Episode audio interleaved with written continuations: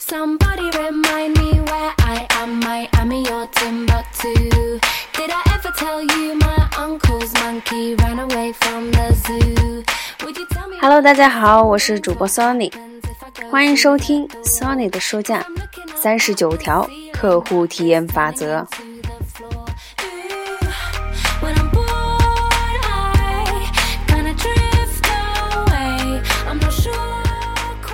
那么上一节呢，在第三十条法则中，我们学到了不在细节上打折扣。那么，如果我们把这种精神持续下去的话，也就是今天我们所要学的法则。第三十一条，坚持品质的始终如一。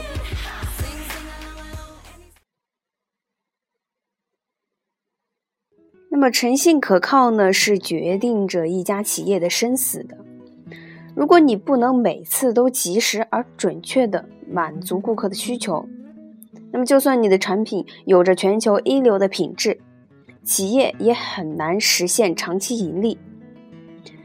无论你的企业属于哪个行业，企业的诚信可靠都能够为顾客们带来安心和舒心的感觉。顾客们希望他们的包裹能够如期抵达，也希望扭动车钥匙后汽车能够正常的发动。他们希望送到家里的披萨总是热乎乎的，也希望旅馆房间在入住时被收拾得干干净净。有诚信可靠是关乎企业的名声，同时呢，也就决定了你的盈利。纽约大学斯恩特商学院的名誉教授查尔斯·福伯恩曾这样写过：“凭借独一无二的特色，加上通过各种举措而养成的个性，企业逐渐建立起自己的名声。如果企业能长时间维护其名誉，将会在股东中间树立起可靠、可信而负责任的形象。”他还补充道：“加深股东们对企业的举措和可信度的信赖，可以为企业带来经济上的收益。”福伯恩援引了一项调查，在调查中，诚信可靠被列为关乎企业名誉的十大因素之一。同时，他还在关于诚信可靠的定义中提到了保持服务质量始终如一这一点。那么，如果以上的信息还不能够足以让你信服的话，那么你可以尝试着想象一下：假设你家附近的干洗店在干洗、熨烫以及去污方面都做得无懈可击，价钱也很公道，服务人员不仅记得你的名字，而且每次都面带笑容地欢迎你，但是。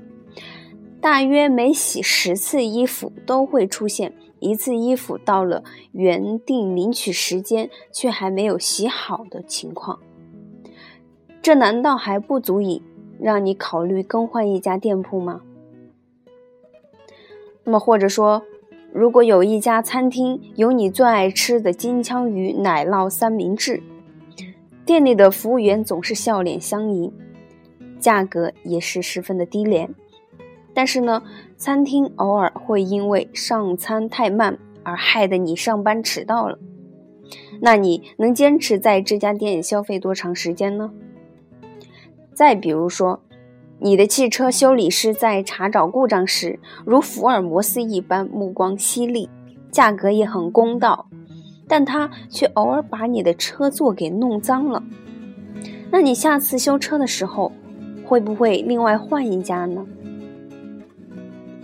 许多人都知道，树立良好的信誉是一个长期积累的过程，但是一不小心就容易功亏一篑。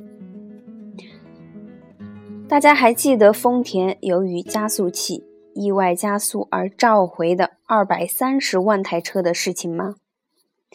一夜之间，原本以安全可靠而著称的品牌，却被用户们视为劣质产品。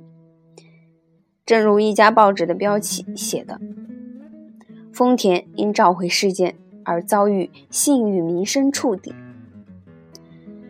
虽然工程浩大，但是丰田还是赢回了公司诚信可靠的声誉，不仅落得实至名归，也挽回了像我和普利希拉一样百万车主的信赖。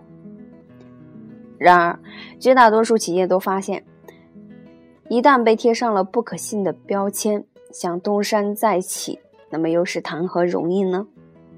如果本来广受信赖的企业产品或服务出了问题，我们就会变得警觉起来。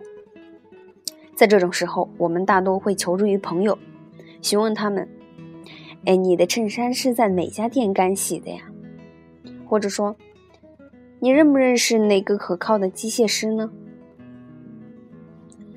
如果你希望留住你的忠实顾客，那么无论是在日常经营中，还是在面对突发事件的时候，都得坚决捍卫企业的服务质量。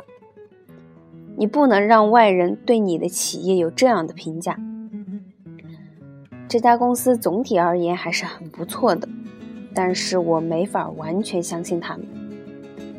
这样的评价对于企业而言，无异于死刑判决。有时候呢，直到看到季度报表显示的盈利遭遇滑坡，你才可能意识到顾客已经离你而去了。但是到了那个时候，你就已经无力回天了。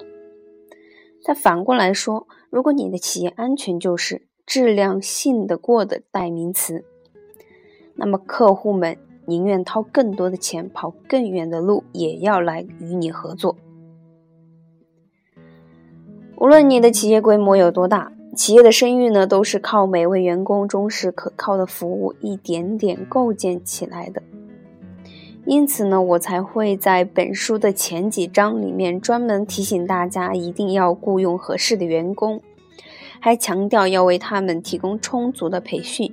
不断的对他们技能进行更新和升级，并且要在此过程中对他们进行测评，以确保培训效果。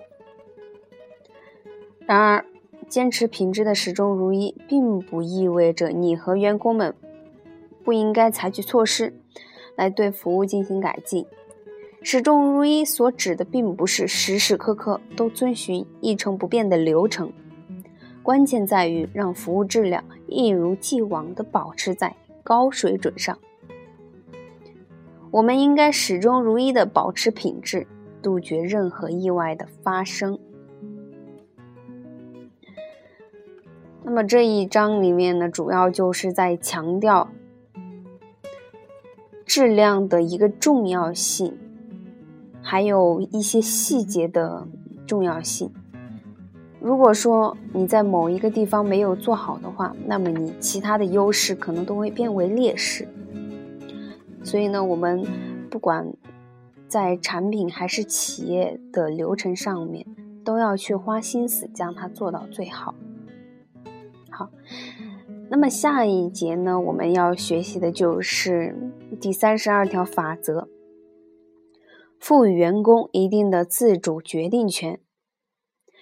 每一位与顾客打交道的员工呢，都应该懂得，他们首要的职责就是让顾客感到称心如意。